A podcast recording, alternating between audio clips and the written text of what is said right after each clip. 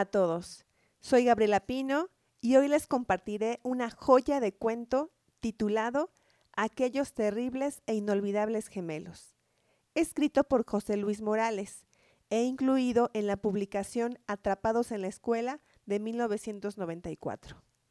Espero lo disfruten tanto o más que yo. Iniciamos.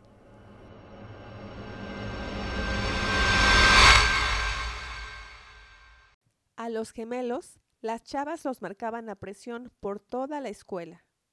No los dejaban ni a sol ni sombra. La más cargadita de todas era Laura. Se tomaba del brazo de uno o del otro y no los quería soltar ni para ir al baño. A veces ni siquiera entraba a clases por seguirlos a donde fueran. La muy tonta estaba enamorada de los dos, y cualquier babosada que hicieran o dijeran se las festejaba estentoriamente. Pero no solo ella, también la güera Enríquez, Lila la Sotaca y Eloísa la Tortona se desvivían por atender a los gemelos y por andar echando relajo con ellos antes de la entrada, durante el recreo y a la hora de la salida, como si fueran sus eternas damas de compañía o no sé qué. También había dos o tres babosos que la hacían de sus vasallos, pues para acabarla de amolar, los gemelos siempre traían dinero a manos llenas y los mandaban que los refrescos o las tortas, que por los helados o las palomitas, o por un antojito tonto para las chavas, las cuales nada más estremecían cuando uno de ellos, o los dos, se dignaban a tomarlas del talle o a jalarlas de la manita para moverlas de uno a otro lado de su pecaminoso círculo de amistades. Yo nunca supe, por más que me arrimaba y levantaba oreja, de qué tanto platicaban, pero de pronto rompían en estruendosas carcajadas y se empezaban a empujar unos a otros y las muchachas a gritar peor que si las estuvieran violando. Y ellos ja ja ja, ji ji ji, jo jo jo, risa y risa, con sus chapitas bien prendidas, su cabello rubio ensortijado y sus suéteres de color vino igualitos. Parecían gatos siameses, pues lo que hacía uno, el otro de inmediato lo secundaba. Y las chavas, pues, lo seguían incondicionalmente. Así era, digo, antes de entrar, durante los recreos y después de clases. La banda jugando fútbol, frontón o corriendo como desaforados. Y los gemelos ahí, estáticos en un rincón, dejándose querer y casi con todas las mejores chavas de la escuela para ellos solitos. Pues unas se iban y llegaban otras. Y los cuates lambiscones, bien, bien, espantándole las moscas y sirviéndoles de gatos. El caso es que parecían jeques árabes, potentados o artistas o qué sé yo, y ya solo faltaba que les aplaudieran o les llegaran a pedir autógrafos para acabarla de amular. Francamente, a todos nos caían como patada de mula. El chispiro se quejaba amargamente de que no dejaba nada para los cuates. Almaraz los miraba con un odio silencioso, y la morsa Félix a cada rato mascullaba que se estaban pasando de listos, que ya era hora, hijo, de que alguien les, les marcara el alto, ¿no? No, pues sí, decían todos, alargando el hocico de perro, pero nadie se atrevía a mirarlo siquiera a los ojos azules y profundos, incisivos e intolerables. Y simplemente nos tragábamos la frustración y el coraje de ver a los gemelos felices como lombrices y a las mejores chavas de la secu llegando por racimos a rendirles pleitesía, para acabarla de amolar. Un día, sin embargo, el negro Lucas se decidió a hacerle justicia a los pobres pues ya ninguna de las chavas quería platicar con nosotros, disque porque alguien les había chismeado que los gemelos nos caían gordos y en venganza nos hacían el feo. Así que el mentado negro tomó un balón de básquet y haciendo como que se le iba de las manos sin querer, lo arrojó contra el harem de los gemelos. Pero estos lo alcanzaron a licar y se hicieron a un lado, los dos al mismo tiempo, pues ya dije y lo repito, siempre reaccionaban juntos. Y el balón que rebota en la pared y en otra y elevando su velocidad al cubo que hace chuza con dos o tres de las viejas de cuerpo ahí presentes, una de las cuales cayó de espaldas, como regla, fulminada en el acto, víctima más de la insana pasión en que se consumía que del bombazo recibido. Ese día se hizo tal alboroto que pa' qué les cuento. Solo faltó que llegara la Cruz Roja y los bomberos, porque la chava que se desmayó o le estaba dando el patatús.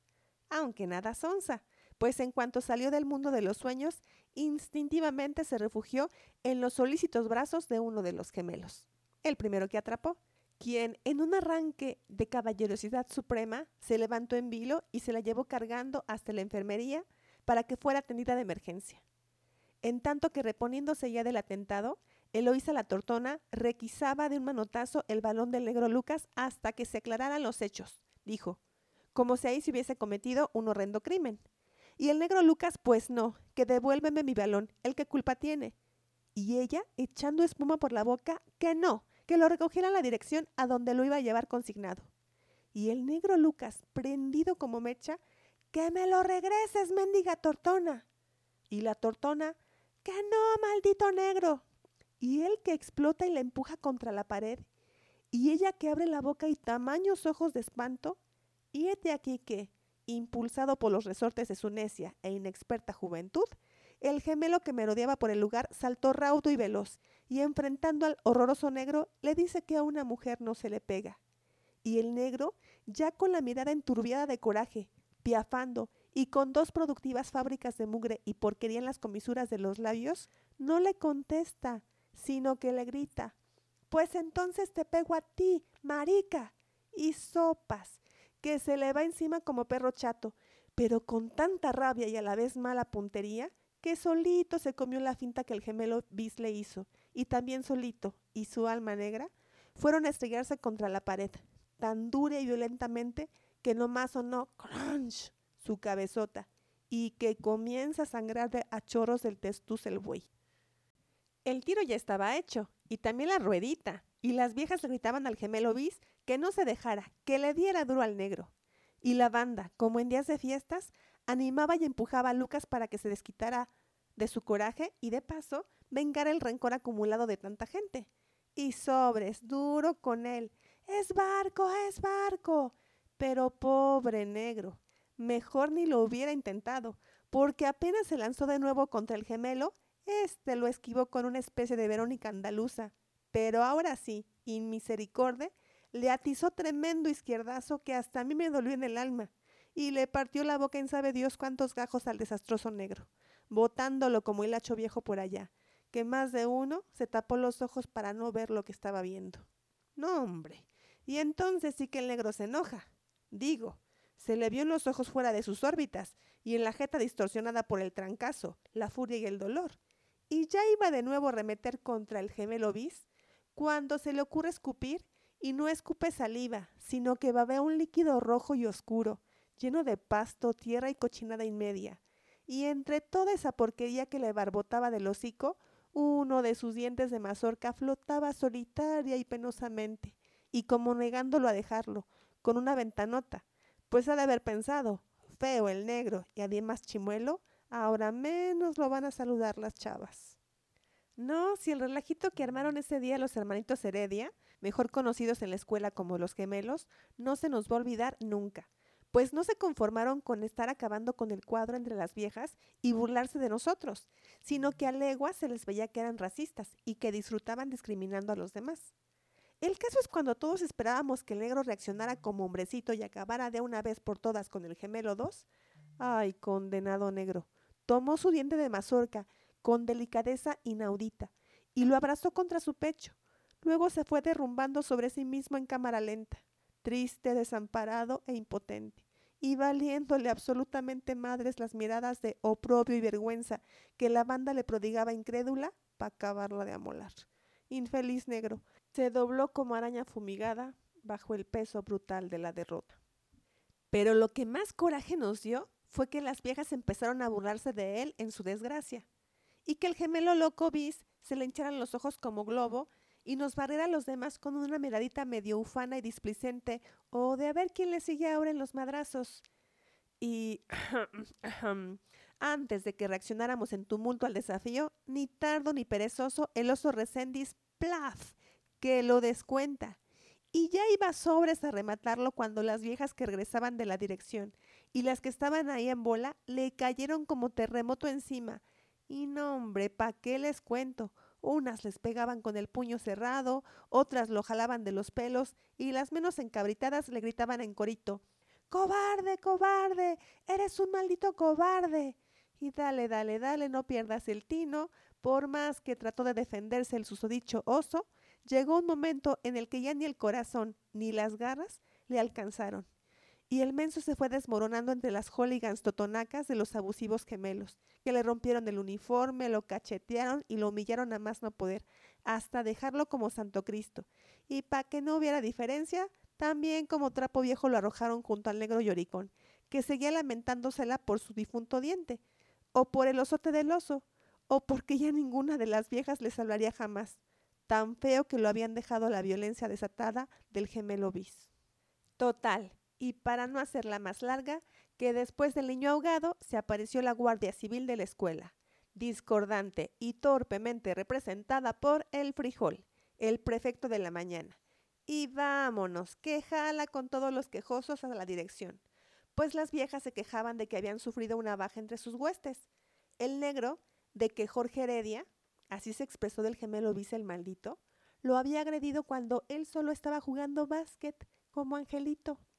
Y el oso Recendis reclamaba que, por defender a Lucas de la furia irracional de aquel sujeto, las muchachas, también así les dijo el cobarde a las viejas, lo habían golpeado y le rompieron la camisa y el suéter, y hasta un zapato perdió.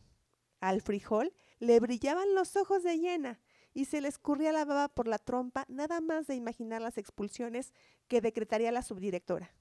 Pero exclamaba para disimular su gozo y serenar los ánimos. Ya veremos, ya veremos y guiñando un ojo les hacía la señal de que se abrieran paso entre la turba de curiosos que ya se habían amotinado a su alrededor. En la dirección, las mujeres cacarearon mil acusaciones y reclamaron las cabezas del negro y del oso que merecían ser linchados. Aullaron, y estos pobres y reverendos inútiles, en lugar de callarlas o replicarles en el mismo tono, nada más atinaron a defenderse repitiendo débilmente Pero Lilia, la sotaca. Pero Eloísa, la tortona, ustedes saben muchachas que están mintiendo. No, pues sí, bañados en sudor, mugrosos, apestosos y con la cara de maleantes que ostentaban, ¿quién les iba a creer? No obstante, la le gaznó al gemibundo bis que le contara detalladamente los hechos. Y este, bien peinadito, bien bajado, con el uniforme reluciente y sin rastros de la pelea, cuando ya la tenía ganada, cuando ya solo era cuestión de rematar al enemigo ante el peso de las evidencias, simplemente la regó, y bien gacho. Pues mirando con aire de desprecio a la sub y barriéndola de arriba abajo como revisando su presentación, le contestó de mala gana que nada sabía, que mejor le preguntara a otro, que él solo se había defendido cuando lo atacaron y que no tenía más que agregar y cerrando el hocicote se cruzó de brazos y nos privó por un instante de su melinflua voz. A la subdirectora le crujieron las sienes de rabia, e inflando y desinflando su voluminoso pecho, le bramó que no entendía sus insolencias. O mejor me dices quién tuvo la culpa, chamaco del demonio, o de verdad lo vas a lamentar, que aquí no estás en tu casa. Y el negro y el oso, viendo que el gemelo bis estaba contra las cuerdas, aguantando vara, se aprovecharon para lloriquear que ahí está la prueba, que el gemelo Heredia y sus amigas también los habían provocado a ellos y que... Pero ellas, no, gritaron como energúmenas, no es cierto, no es cierto. Silencio, a callar que aquí no es cárcel, gritó autoritariamente el frijol, luciéndose con la subdirectora. Le están preguntando a Heredia y que Heredia conteste. La subdi miró al frijol sorprendida de su energía y luego observó al gemelo bis, moviendo la cabeza aprobatoriamente. El gemelo uno ya también se había dado cita ahí, cerca de su hermano, como de costumbre. Pero ni Pío decía, nomás miraba. Y Laura, ay Laura, Laura de su eterno brazo, unida en las buenas y en las malas con sus adorados gemelos. La tortona resoplaba como elefante intoxicado y sus ojos endiablados disparaban rayos y centellas contra el oso y el negro. Lo estamos esperando, señor Heredia, gruñó de pronto la sub. ¿Quién tuvo la culpa de esto? El gemelo bis se miró la punta de los zapatos como pensando que ya requerían bola.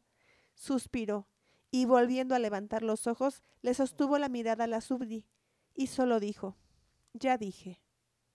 ¿Ya dije? ¡Ya dije! Se desgañitó la peniche. La sub se apellidaba así, escupiéndonos a todos. Pues se va usted diez días a su casa, a ver si así aprende a contestarle a las autoridades. La ruca era bajita de estatura, morena, y tenía la cara picada de viruela. Odiosa la vieja. Pero el negro y el oso habían caído sobre Blandito, ya que a la subri tampoco le pasaban los gemelos, yo que sé por qué.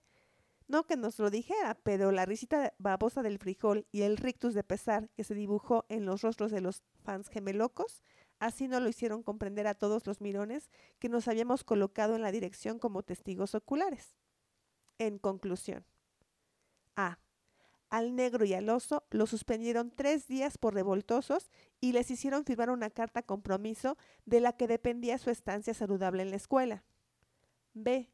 Al gemelo 2 lo echaron 10 días por agresivo con sus compañeros e insolente con las autoridades. C. A las mujeres las regañaron enérgicamente por no darse a respetar y andar provocando conflictos entre sus compañeros. Dedíquense a estudiar en vez de andar de locas, sentenció el prefecto con la aprobación de la subdirectoria y la risita sardónica de algunos. D. A la chava disque noqueada ni siquiera la pelaron, pues se recuperó instantáneamente en los brazos del gemelo 1 y se abstuvo de hacer declaraciones para no romper el encanto de aquel día. E. El balón de básquet, instrumento del delito, fue decomisado en definitiva y pasó a formar parte de la clase de deportes. F. Al oso Recendis nadie le pagó la camisa ni el suéter que le rompieron, y es más, ni el labio le curaron. G. El negro Lucas, tras un periodo de burlas, pronto se acostumbró a su nuevo apodo, el Chimuel Negro. H. Eloísa la Tortona se autoerigió en una especie de salvaguardia de los débiles, en el recreo, y cuidadito con pisar en sus terrenos. Y el prefecto y la subdi siguieron actuando como uña y mugre en la difícil, pero grandiosa tarea, decían, de hacer de sus alumnos hombres de provecho. Y J, a los mirones simplemente nos dijeron, ¿y ustedes qué? ¿Qué vela tienen en este entierro? A su salón si no quieren que también les demos vacaciones. Dictadas las sentencias y vaya, atemperados los ánimos, el oso asno evitó ver al negro y el negro al oso asno, y cada quien se retiró a la dirección con la cola entre las patas. Por su parte, el gemelo uno solidariamente abrazó a su hermano.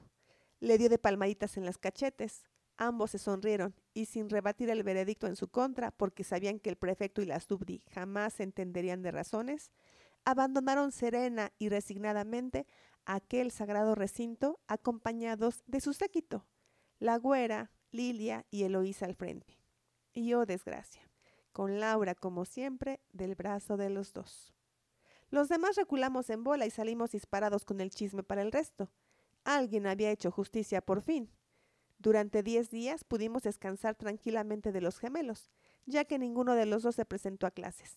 Y las viejas, aunque medio resentidas e infulosas, pues como que se empezaron a fijar un poco en nosotros, a tomarnos algo en cuenta. Excepto Laura, claro, para acabarla de amolar.